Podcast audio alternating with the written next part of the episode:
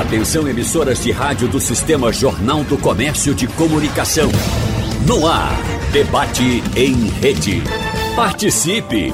Rádio Jornal na internet. www.radiojornal.com.br a maior tragédia do século em Pernambuco. As chuvas de maio do ano passado marcam uma catástrofe, a maior dos últimos 50 anos aqui no estado. E hoje, quinta-feira, 25 de maio, se completa um ano da morte de 134 vítimas. É claro que não foram todas nesse dia, mas a tragédia começou nesse dia. Deslizamento de barreiras, afogamentos Teve até morte por choque elétrico, isso em Jaqueira, na Mata Sul do estado. Pessoas que perderam a vida em meio à lama e aos destroços. Para quem sobreviveu, o medo em morar em áreas de risco e do que pode acontecer no inverno deste ano é muito presente. No debate de hoje, nós vamos saber o que foi feito pelo poder público para atender as pessoas impactadas com as chuvas do ano passado e quais ações previstas para esse mesmo período agora em 2023. Aliás, ontem a gente viu de novo a chuva aparecendo, causando transtorno no nosso dia a dia. É claro que a culpada não é a chuva, eu não estou falando isso. Mas nós precisamos enfrentar esse que sim é um problema. Hoje no debate nós recebemos Socorro Leite, ela que é diretora nacional da Habitat Brasil. Socorro, eu quero agradecer pela participação. Bom dia. Bom dia, Natália. É um prazer estar aqui. Também temos aqui no debate hoje Tenente Coronel George Vitoriano, ele que é diretor de gestão de riscos de desastres da Defesa Civil de Pernambuco. Tenente, prazer também tê-lo aqui. Obrigada por vir. É, bom dia a todos. Para a gente é uma satisfação poder passar essas informações para toda a população com relação à gestão de risco em nosso estado. E é muito importante, as pessoas têm muitas dúvidas, né, Tenente? Então é, é um momento importante, sim. A gente já quer dizer que o espaço está aberto para que as pessoas participem. Esse esclarecimento é fundamental.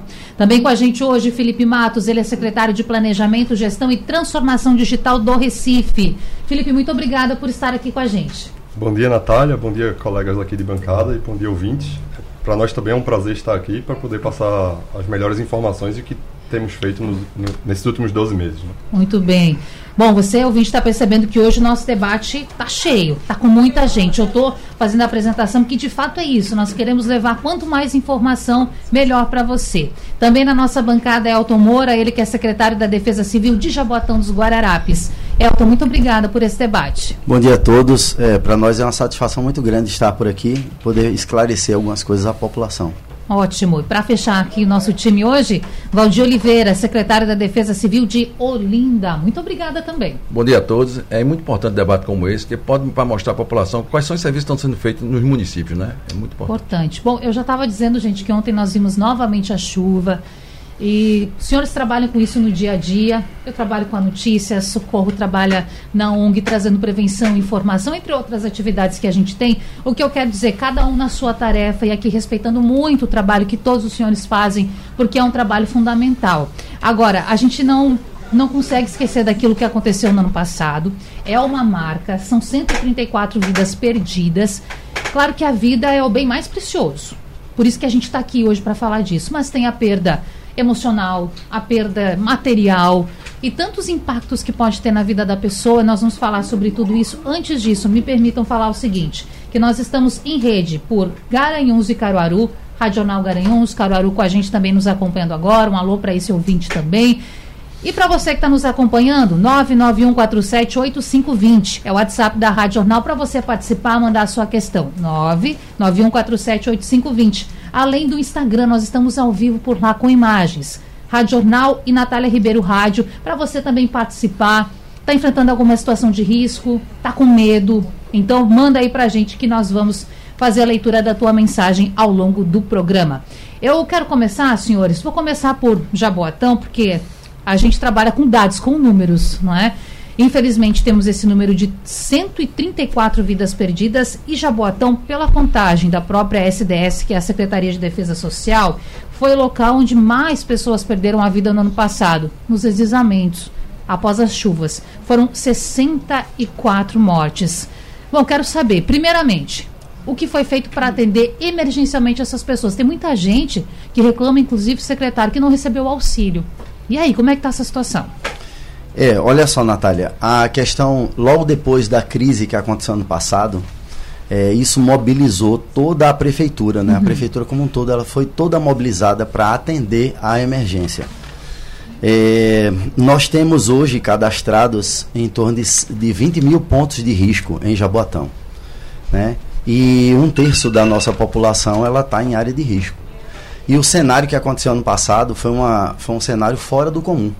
Nós tivemos em três dias 1.200, aproximadamente 1.200 milímetros de, de acumulado de chuva. Isso, inclusive, essa, toda essa chuva ela mudou a topografia toda da região. Né? Então, a, a prefeitura cadastrou, fez inicialmente um cadastro de 20 mil é, é, pessoas para receberem auxílio.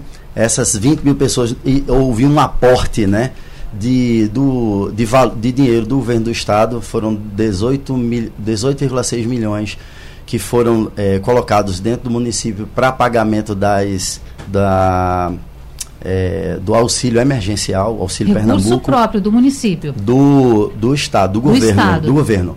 Mas o município depois ele conseguiu pagar 12.600 hum. é, pessoas com esse valor e aí o, o próprio município entrou com mais 700 é, é, contemplados. O próprio município bancou esses 700 contemplados e nós tínhamos um auxílio é, moradia que era de 150 reais esse auxílio nós contemplávamos 200 pessoas apenas. Esse auxílio ele subiu para 300 reais e nós conseguimos contemplar 916 pessoas, né? 916. 200 reais. De 300 reais. 300 reais. 300 reais. Bom, eu quero que todo mundo fale. A gente hoje está num número grande aqui de pessoas, mas eu preciso já fazer esse papel de transmitir aquela mensagem que muitas vezes a pessoa que está, Elton, em casa nos ouvindo e está passando pela situação se pergunta: 300 reais. A gente, inclusive, recebeu semana passada uma manifestação de alguns ouvintes lá de Jaboatão preocupados porque moram em área de deslizamento, área de risco e vão ter que deixar suas casas. É uma situação nova. Uhum. Não lembro agora o local, mas vou recordar. E aí essa audiência até falava para a gente: o que eu vou fazer com 300 reais? Porque eu tenho casa própria, vou ter que deixar minha casa.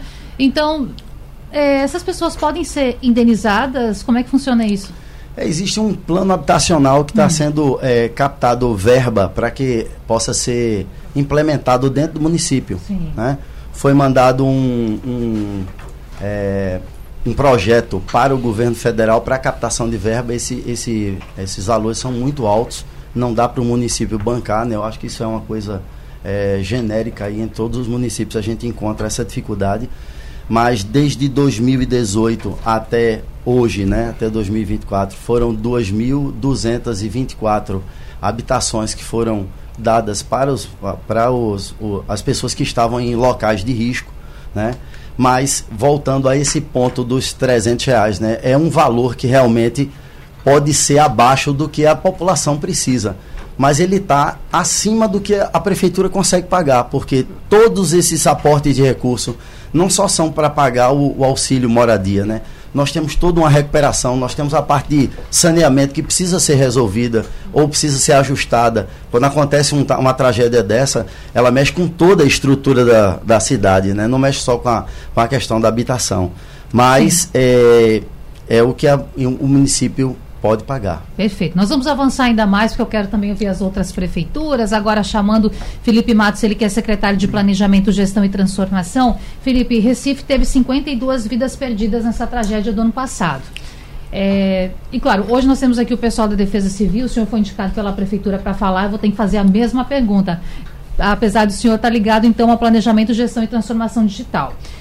O que está sendo feito para atender a essas pessoas? A gente sabe que existe aquele limite ali de Jardim Monte Verde em que muito se falava é Recife, é Jaboatão, quem é o responsável? E são inúmeros, inúmeros, de fato, os ouvintes que, em que até hoje nós recebemos a demanda e dizendo o seguinte, eu não recebi o auxílio até hoje porque eu não sei, sou empurrado, estou usando aqui palavras das pessoas, de um lado para o outro. Então, quero saber de fato o que Recife está fazendo para avançar nisso. É, assim, desde a. Primeiro, acho que cabe destacar que foi uma, um evento muito atípico. Né? A gente Sim. teve uma chuva de, de 130 milímetros no primeiro dia, seguida dois dias depois de uma chuva de quase 200 milímetros. Então isso deu um acumulado é, fora do normal. Então trata-se já de cara de um evento extraordinário. Né?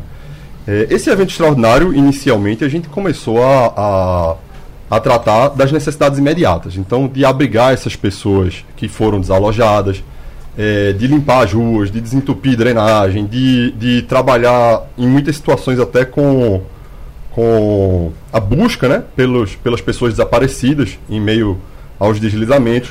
Então, no primeiro momento, foi isso que o Recife fez. Já, já tem um outro, uma outra informação que eu acho que cabe destacar também, Sim.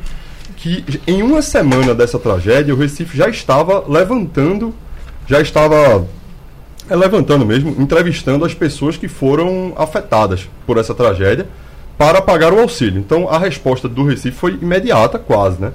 É, nisso, o, o, foram já, já, pagamos o auxílio né, para 22 mil famílias.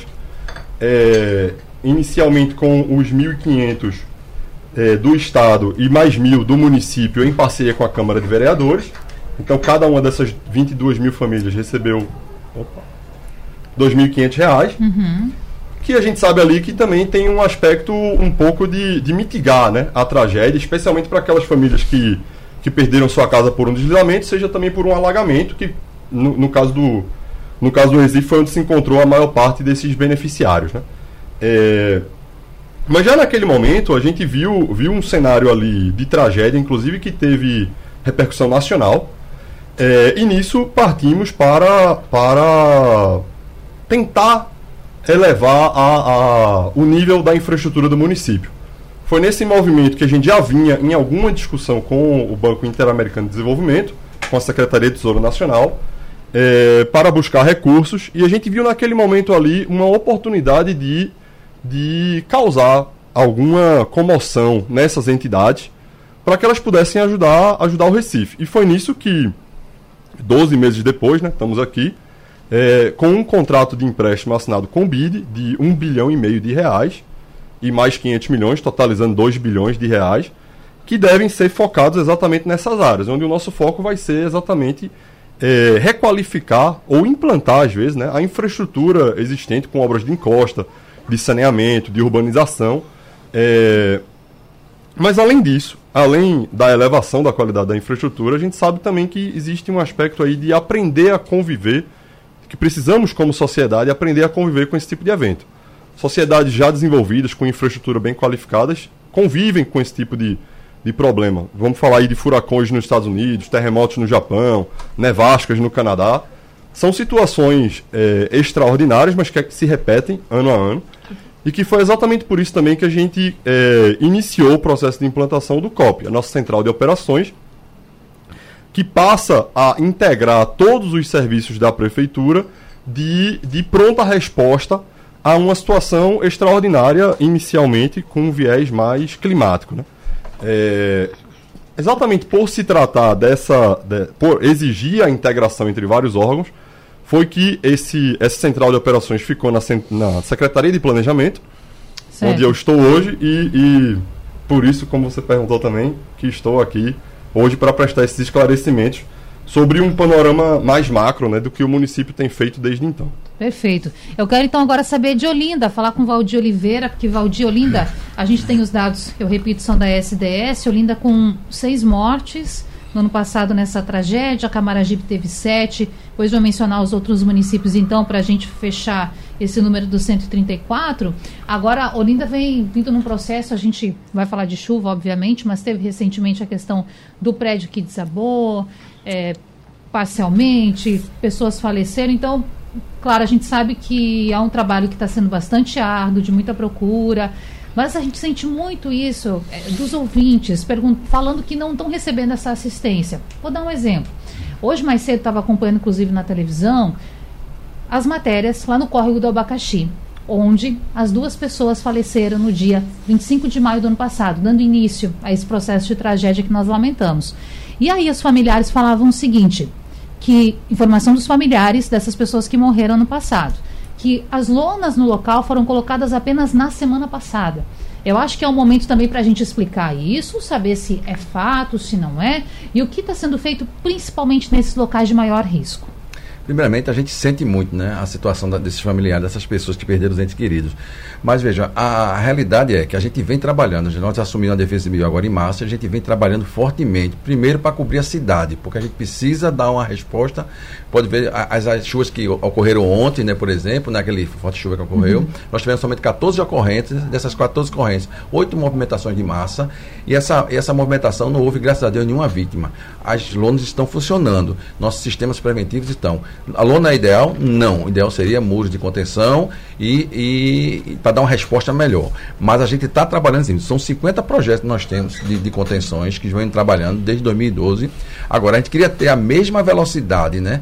De, de, de, a gente da liberação dessa verba e o projeto, porque você precisa ter uma licitação para fazer o projeto, você precisa depois ter uma licitação para a execução desse projeto e além de seguir todo o trâmite, né, para a gente poder fazer a execução dessas obras. Mas mesmo assim, paralelamente, a gente vem trabalhando o quê? O que, é que a Defesa Civil pode fazer? Limpeza de barreira, limpeza de canaleta, as drenagens do município e, além disso, colocação de lonas. Se a gente for ver bem nas imagens que apareceu hoje na televisão, a gente vê que a barreira que estão mostrando que está com a lona rasgada, a gente vê que ao lado a, a lona é nova, a gente faz a reposição dessa lona sempre. De quanto em quanto tempo assim é necessário? Essa lona tem uma durabilidade de seis a oito meses. Hum. Então a gente sempre está trabalhando. E naquele local a gente vai colocar a geomanta. Vai já começar os trabalhos da geomanta naquele local. Mas se você observar, a, a barreira está toda limpa por baixo da lona. Existe uma contenção embaixo de alvenaria dupla. Então existe uma, uma contenção. Aquela casa que foi mostrada que, que tinha barro, foi limpa aquela casa ali. Entendeu? O problema todo é que passa pela questão social também. As pessoas querem receber o auxílio e, e estão recebendo. Agora a gente sabe que a, a, questão, como passa pelos outros municípios, o valor ainda é muito pequeno para a questão habitacional. Qual o valor em Olinda? Desculpe interromper. Hoje, Quantas famílias já receberam? Olha, nessa questão de, de 2012 para cá, é, nós chegamos a, a um ponto de 361 desabrigados. Hoje nós estamos somente com 35 nessa situação de recebendo auxílio, porque muitos deles já conseguimos né, alojá-los em casa de parentes, de amigos, então, então, então hoje só recebe 35 nessa questão das chuvas de 2012.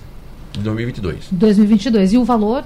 260 reais. 260 é. reais. Então tem 300 Jabotão, 260 Recife, eh, desculpe, Olinda. Olinda, mil reais Recife. Esses mil eles continuam sendo dados ou foi só época? Como é que está essa situação? Hoje as famílias estão recebendo ainda auxílio? Não, não só para explicar. 2.500 foi, foi 1.500 do Estado, que foi pago para todos Sim. os municípios. O município e a Câmara de Vereadores complementou com mais mil, então uhum. 2.500 foi pago para as famílias impactadas no Recife, ah. foi pago numa parcela única. E o auxílio moradia do Recife também naquele momento foi reajustado de 200 para 300 para reais. 300. Então, 300 em Todo mundo recebeu esse valor alto que ele está falando, né? De 1.500 na, na, época, né? Do Aí, governo do Estado. Também do Estado, com a porta. Agora, todo mundo ficou agora com a, as prefeituras assumiram agora esse, esse auxílio, aí cada um nos no seus valores que a, que a prefeitura pode bancar, né? Perfeito. Eu quero partir agora falar com o Tenente Coronel, que é responsável pela não é mais Codecip, é isso? Agora a Defesa Civil Estadual mudou. Que o pessoal escuta muito Codecip, não existe mais o termo, então. Não, não. Tá bem, então não quero ser errado aqui. Codecip, então, o que conhece, esqueça agora a Defesa Civil Estadual. Tenente, tem uma pergunta que eu preciso fazer, o senhor com certeza já foi perguntado sobre isso, mas a gente escuta muito falar com relação ao ano passado sobre a chuva inesperada. E tem tanto monitoramento e a gente respeita demais o trabalho que vocês fazem, que de fato é fundamental. Mas por que, que a gente não ficou sabendo que aquilo ia acontecer? Eu lembro muito bem, estava aqui no sábado pela manhã, quando mais mortes aconteceram, estava na companhia, inclusive, da Vanildo, que está aqui com a gente na mesa de áudio. E foi desesperador, porque a gente recebia as informações pelo WhatsApp e chegou um determinado momento que nós, um ouvinte nos falou: tem 17 pessoas sem vidas na UPA da, Imbir, da Imbiribeira, se eu não me engano. Naquela, naquela divisa ali, Jardim Monte Verde, pessoas daquele trecho, não lembro agora Talvez o ponto. Do Ibura. É, do, Ibura, Ibura, desculpe, do Ibura. do Ibura. E era desesperador porque a gente pensava assim: isso não pode ser verdade. Não pode. Isso deve ser o ouvinte desesperado com a chuva, sabe? E, então eu fico pensando: Será que não aconteceu, e eu vou usar o termo falha, respeitando muito mais uma vez o trabalho de vocês, porque a gente não teve essa informação, o morador não teve essa informação. O que, que não foi feito para, de fato, evitar tudo isso, sabe? Natália, mais uma vez, bom dia a todos. É, só explicando rapidamente, Sim.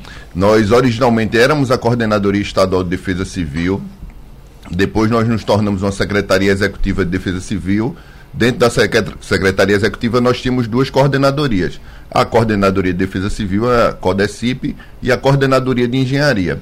Agora nós passamos a compor o quadro da Secretaria, Secretaria de Defesa Social do Estado. Continuamos Secretaria Executiva e dentro dessa Secretaria Executiva a gente tem três diretorias, que são a Diretoria de Gestão de Riscos e Desastres, antiga CODECIP, nós temos a Diretoria de Engenharia de Proteção e Defesa Civil e uma diretoria administrativa financeira, além da nossa Escola de Defesa Civil. Então, hoje, essa é estrutura da Defesa Civil do Estado de Pernambuco, dentro da Secretaria de Defesa Social do Estado, é, dentro da, da nossa Secretaria Executiva.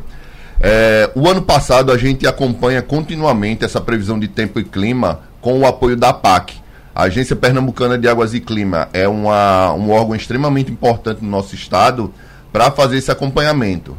A PAC ela emite prognósticos trimestrais, então é, no mês de maio ela emite o prognóstico para junho, julho e, e agosto, e a gente faz esse acompanhamento. A gente tem uma atenção especial como sistema estadual de proteção e defesa civil, porque essa região leste do estado a gente tem essa ameaça. Esse período da quadra chuvosa, como, como a gente chama, abril, maio, junho e julho, são períodos onde a gente tem historicamente grandes acumulados nessa região. E a gente tem um fenômeno chamado onda de leste que possibilita esses eventos. A gente vinha continuamente fazendo esse trabalho preventivo com as coordenadorias municipais da região metropolitana, Zona da Mata e Agreste, porque são as localidades onde a gente tem uma maior possibilidade desse evento. A gente vinha acompanhando e fazendo monitoramento com a PAC.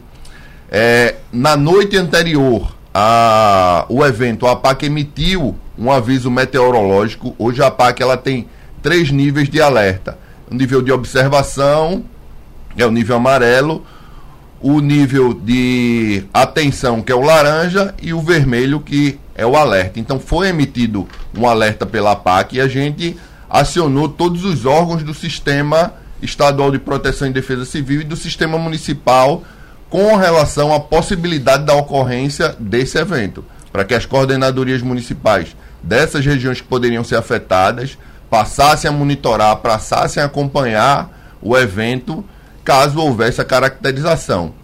Só que aí, como a gente bem viu, esse evento ele acom é, acometeu proporções muito superiores ao registrado historicamente. A gente teve num período muito curto de tempo aproximadamente municípios que registraram em aproximadamente seis horas o que era previsto para chover durante todo o mês naquele, naquele evento. E a gente já tinha no dia 25 registrado chuvas. Então, toda a região metropolitana do Recife, toda a zona da Mata Sul, Mata Norte também estava com muito saturada, muito úmida. Então todo esse evento, todas essas condições meteorológicas possibilitaram que a gente fosse acometido por esse desastre que afetou principalmente aqui a região metropolitana do Recife. Uma questão, então um volume despejado de chuva, eu digo volume em curto espaço de tempo surpreendeu, primeiro ponto. E segundo, hoje, fazendo uma avaliação desse pós, tenente, no momento que, e aí claro, muito da sua experiência nessa área, se o senhor perceber que, tá uma, que tem uma previsão novamente de um acumulado tão grande, já vai logo falar para a prefeitura, tira esse povo de lá. Hoje o senhor agiria diferente? A gente acompanha continuamente essas ações com a PAC. Uhum. Então, a PAC ela funciona para o Estado como um filtro. A gente recebe muitas informações do INEMET, CPTEC, de todos esses órgãos a nível nacional, e a PAC filtra essas informações.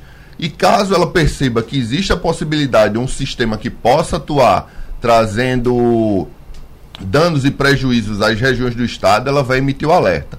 O que é importante a gente destacar é que a PAC ela não vai emitir o alerta simplesmente quando houver chuvas. A população precisa fazer o acompanhamento, os órgãos precisam fazer o acompanhamento da previsão de tempo e clima e da tendência meteorológica. A PAC, a PAC tem vários produtos na sua página que são de fácil acesso e que devem ser acompanhados. No momento que a PAC perceber algum evento, ela vai acionar o sistema estadual e efetivamente, imediatamente, todos os municípios vão ser acionados.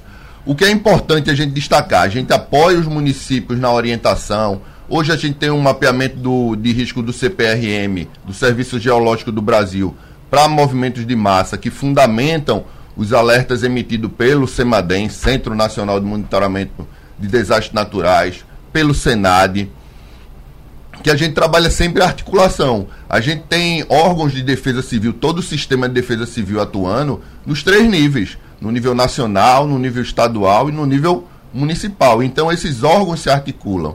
Então, baseado nessas informações, nesse mapeamento, nesse acompanhamento que os municípios realizam, eles têm a tomada de decisão para retirar famílias temporariamente, se a gente tiver um, um alerta da PAC da possibilidade de volumes significativos de chuva. Então, os municípios fazem esse acompanhamento e conhecem em loco a realidade das localidades para que tomem essas ações emergenciais de proteção da vida das pessoas dessas localidades mais vulneráveis. Eu quero dar a palavra para Valdir, da Defesa Civil de Olinda, mas pelo que eu estou entendendo, então o município ele tem a liberdade acompanhando, fazendo esse monitoramento para fazer essa retirada das famílias. Exatamente. Antes mesmo O município de... que trabalha, conhecendo as áreas afetadas, as áreas mais vulneráveis, e conta com o apoio do sistema estadual para prestar esse auxílio, esse apoio, essas informações com relação à gestão de risco local. Certo, Valdir. Só queria um complemento que o Vitoriano falou, que é muito importante, né?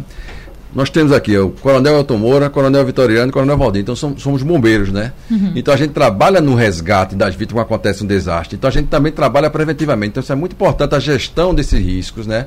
Nas defesas civis, tanto no nível estadual como municipal. Então já isso já é um grande avanço que nós temos no nosso estado, né? De ter pessoas, né? Sim. Que tenham o conhecimento da área, que, que são engenheiros, né? Nós somos engenheiros civis, então, tem, então temos essa coisa, já ajuda muito ainda nessa gestão de risco. Então, esse, esse complemento que eu queria dar, que é importante nessa gestão dessa, dessas situações né, de Sim. risco. Eu preciso chamar um intervalo, eu queria muito ouvi-los primeiro, para depois a gente entrar numa análise, socorro. Eu queria também que você ouvisse tudo, porque a gente precisa dar essa oportunidade, estamos aqui de fato para isso. Debate aqui na Supermanhã da Radional, ao vivo para você pelo 90.3 FM, no site da Radional, aplicativo, Instagram da Radional, vai lá, você pode nos assistir, ver aqui a nossa estrutura no estúdio, todo mundo aqui presencialmente com a gente, eu agradeço demais por isso. E, senhores, hoje falando a respeito das chuvas, um ano do começo daquela tragédia que levou 134 vidas no ano passado, então, e eu falava desses números, eu quero dizer, e prometi isso, vou trazer agora para o nosso ouvinte, que não foi só Jabotão, Recife, Olinda e Camaragibe, que também teve sete mortes que registraram óbitos, também aconteceram casos em Paulista, uma morte, Limoeiro, uma morte, Jaqueira também um óbito, Iati, um óbito e Bom Conselho, uma morte. Inclusive, Assis, que é nosso ouvinte lá em Paulista, ele diz assim: debate tá bom, é importante, mandou um áudio para a gente, mas tem que lembrar dos outros municípios onde isso também aconteceu, como é o caso de Paulista. Por isso eu estou mencionando isso e agora já chamando socorro também da ONG Habitat Brasil, para a gente agora entender a partir daquilo que foi falado aqui pelos senhores da Defesa Civil, ligados às prefeituras. Na sua avaliação, a gente falou muito do que aconteceu, o que poderia ser feito, então eu quero saber, uma análise, um ano depois, o que poderia ter sido feito diferente à época? Então, Natália, é importante que a gente que a gente relembre que o, assim o que aconteceu há um ano atrás é, é fruto é, não só de uma chuva intensa, inesperada. Isso a gente vai ter cada, cada dia mais, porque a gente está num período né, de mudanças climáticas profundas, então a gente não pode culpar a chuva. A chuva foi imprevisível, foi intensa, mas a, isso vai acontecer cada vez mais, porque a gente não tem conseguido reverter mudanças climáticas. O que acontece é que a gente tem uma omissão histórica né, dos governos nas nossas cidades. As cidades não estão preparadas para eventos dessa natureza. A omissão tem a ver com investimento mesmo em políticas públicas, na, especialmente na política de moradia. Então, as pessoas que vivem em área de risco, elas estão lá justamente porque não tem moradia em local seguro. Né? Então, a gente fez um dossiê popular, né, Habitat e várias outras entidades, quando completou seis meses da, da tragédia do, do, ano passado, e, e, conseguiu escutar cerca de 50 comunidades. Hum. E é importante entender que as próprias comunidades já, já falavam que quando aconteceu a, a, a tragédia, é, a ação do governo era muito insuficiente ou inexistente. Né? De nada a simplesmente orientações, a colocação de lona, uma minoria respondeu, e limpeza de canais. Isso são ações importantes, orientar, colocar lona, limpar canais, mas isso é insuficiente, isso não elimina o risco. Né? Isso são ações paliativas e que a gente sabe que não salvam vidas por si só. Né? O governo tem que investir antes na adaptação a essas mudanças climáticas em obras de contenção de encosta políticas habitacionais para que as pessoas não vivam em área de risco. Então, isso tudo para mim não se altera um ano depois da tragédia. Né? Recife falou aí de um financiamento é, que buscou, mas a gente precisa lembrar que aqui a gente está com três gestões que são de continuidade. Recife, é, o prefeito atual é de continuidade, são mais de 10 anos do mesmo partido nessa gestão.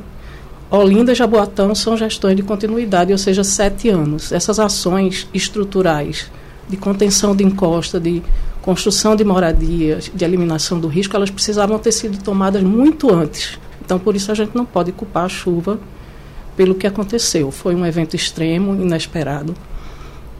Mas é, a gente sabe que vai conviver com isso. Então, algumas pessoas até falaram, né? Vamos conviver com isso. E o que é que vai ser feito de fato? Não adianta tirar famílias de uma situação de risco e enfiar na casa de parente e vizinho. Isso não é uma solução.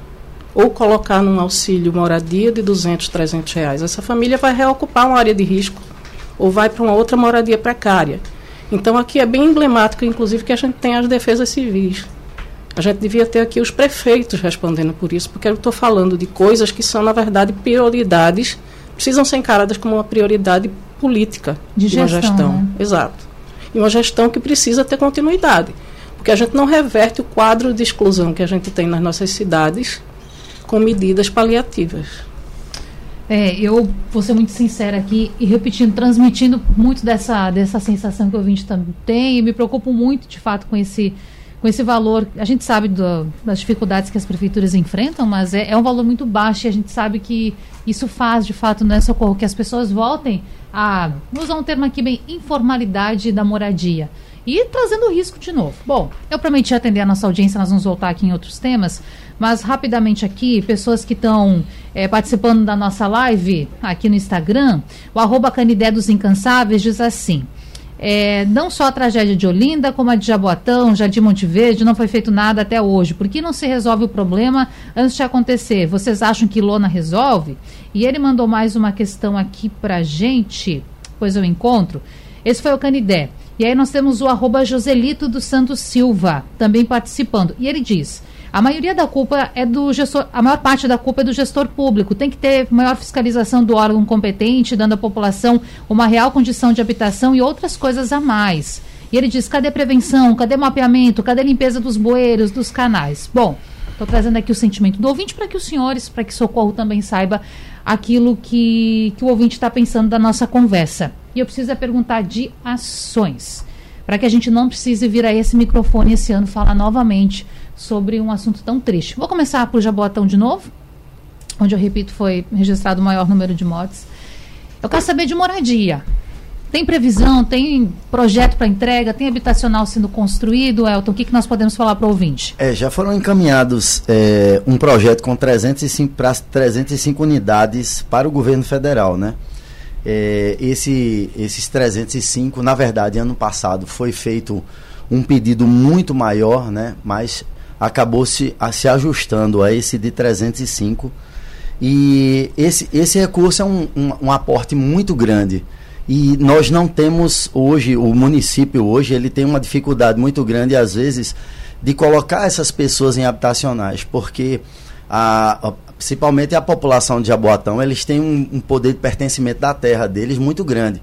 Então ele não quer sair de próximo da terra, mesmo quando é construído um habitacional, que você consegue tirar aquelas famílias numa área de risco e colocar essas famílias num, é, num, num, é, num conjunto habitacional, as pessoas às vezes vendem lá o conjunto e voltam para a área dela.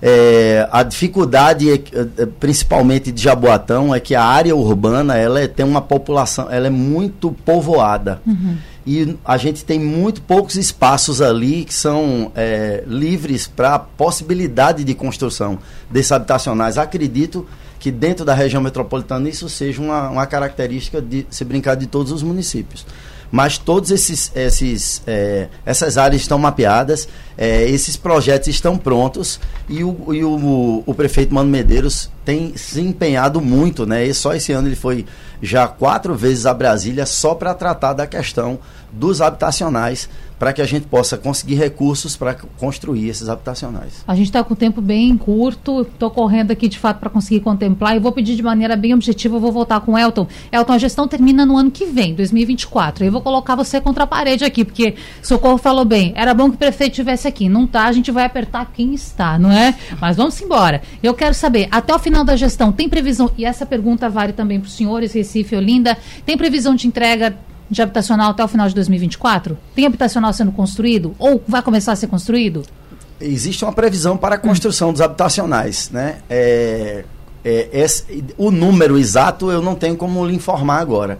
Mas já existe previsão, esses habitacionais estão, estão sendo, estão sendo só estudadas as áreas para que essa, essa construção ela comece logo de imediato, o mais rápido possível. Tá certo. Mesma pergunta então para Recife. Felipe, o que, que você pode me dizer? Porque no Recife, em especial, a gente sabe de alguns habitacionais que se arrastam ao longo do tempo, que fica lá a construção, eventualmente você passa por lá e vê é, aquele espaço. Vou dar um exemplo, Via Mangue, que é um trecho onde, onde eu passo todos os dias, em Canta Moça, é isso. Até evoluiu nos últimos tempos, mas quero saber, até o final da gestão, a gente pode trazer um, uma resposta aí para o nosso ouvinte? É, a gente, a gente, assim como o Elton comentou, a gente também tem acreditado muito no sentido de manter o cidadão onde ele já mora, onde, onde existe o contexto familiar, social dele.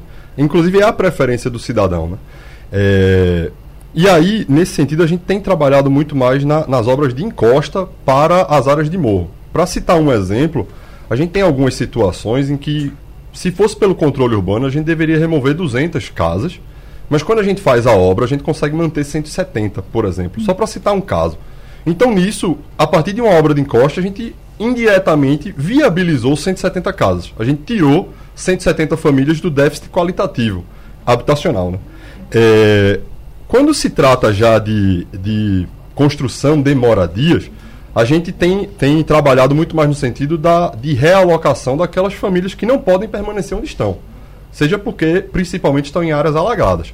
Dentro do, do Promorá, que é esse financiamento é, que a gente pegou, tem prevista 3 mil unidades, tá? Além daquelas, como você mencionou, que já estão em obras. O, o Encanta Moça, se eu não me engano, são 600 unidades. Vila Brasil 1 e 2, mais 300. E também estamos retomando as obras do habitacional Sérgio Loreto. Todas essas têm como, têm como é, intenção remover famílias que hoje moram em áreas de palafita, ou seja, famílias que moram em áreas alagadas, alagadiças, é, e viabilizar a casa para elas exatamente entendendo que a gente não pode, não, não existe obra de infraestrutura que possa ser feita para que aquela família possa continuar naquele lugar.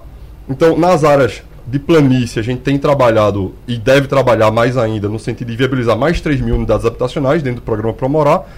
E nas áreas de morro, sempre tentando trabalhar com encostas, escadarias, é, no sentido de viabilizar o máximo de residências possíveis. Ótimo, quero saber de Olinda também. Bom, mas só rapidinho, Felipe, eu preciso voltar. O tempo corre, mas eu preciso. A gente não consegue dar uma previsão até o final de 2024 dessa gestão de quantas podem ser entregues?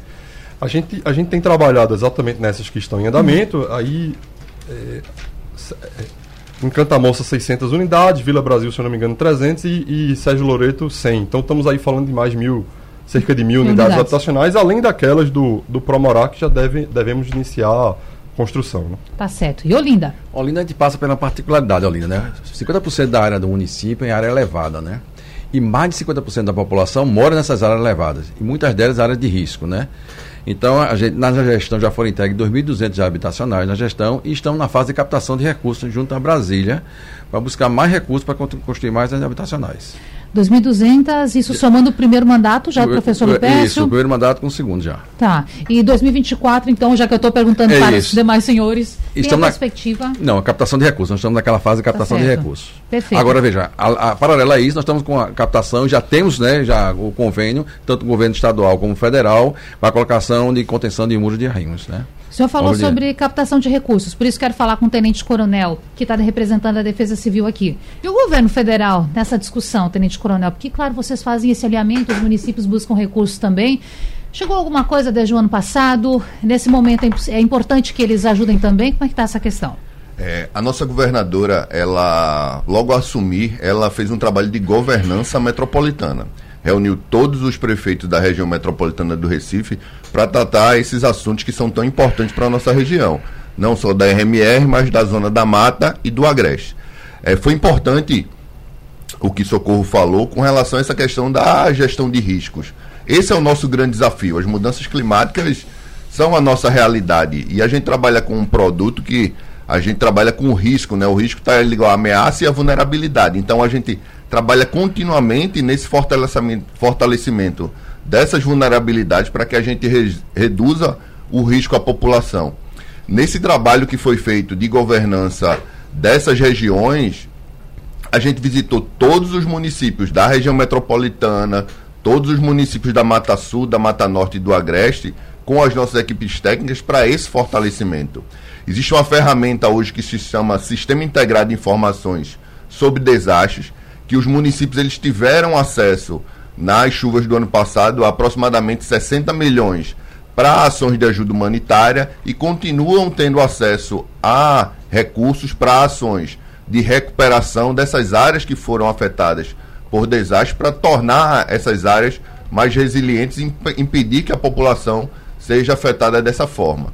O governo do estado também vem desenvolvendo, junto com a FACEP, estudos, investimentos para que a gente, junto com a academia, possa desenvolver informações para que a população ela possa a gente possa possibilitar esse monitoramento, esse acompanhamento e essas informações para as coordenadorias municipais, para que a população possa ter essas informações e esse acompanhamento dessa questão da gestão de riscos.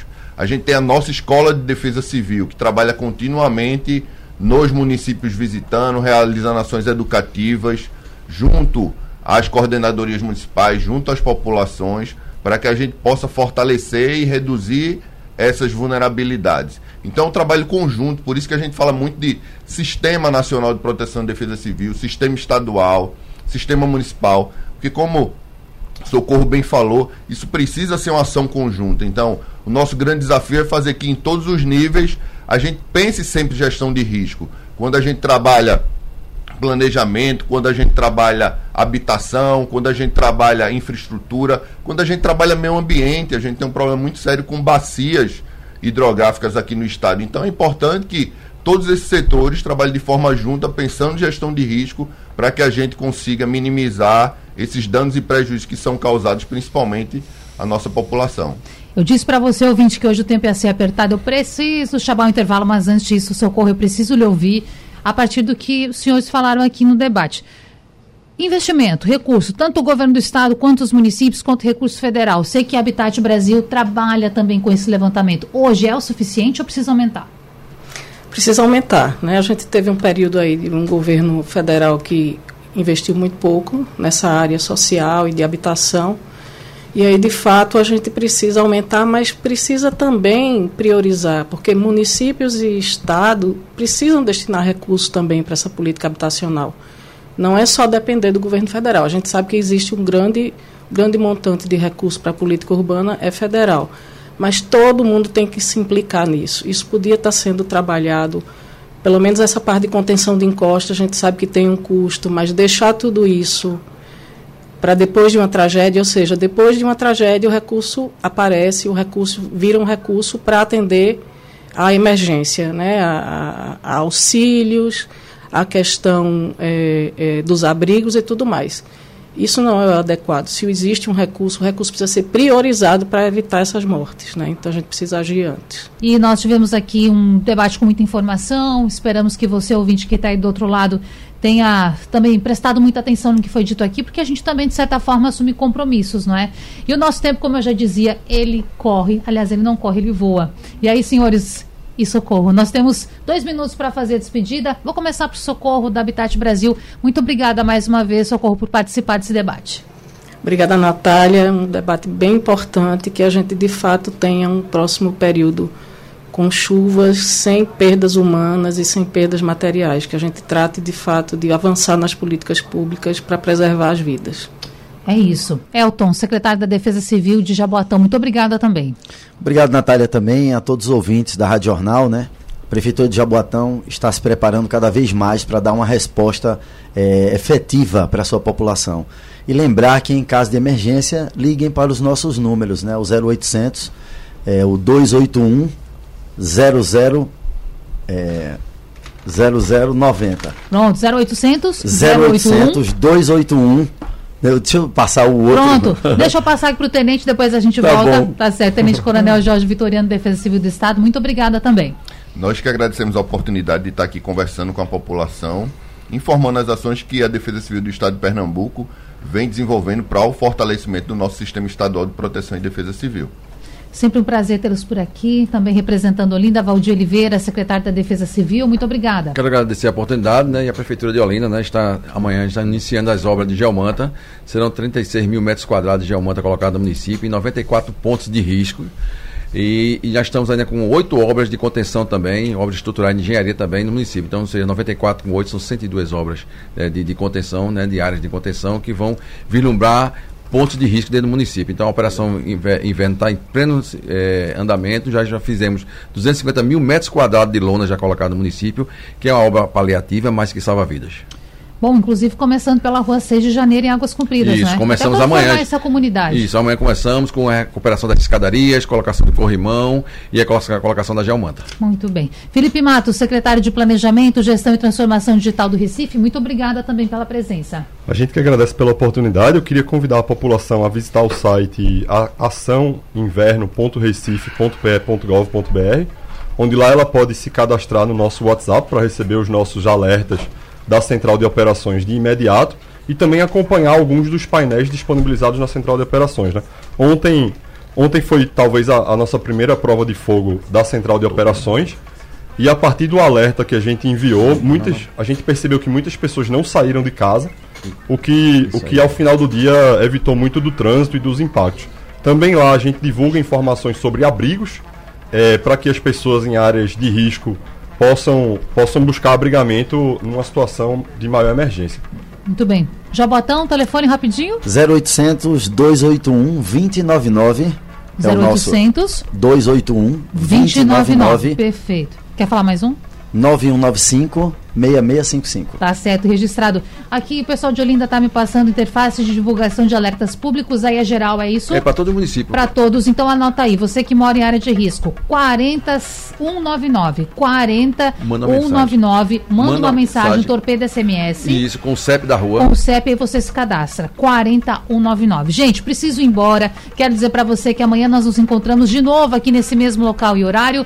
E esse debate ele fica salvo no site da Rádio Jornal na aba de podcasts. Até amanhã. Sugestão ou comentário sobre o programa que você acaba de ouvir, envie para o nosso WhatsApp 99147 8520.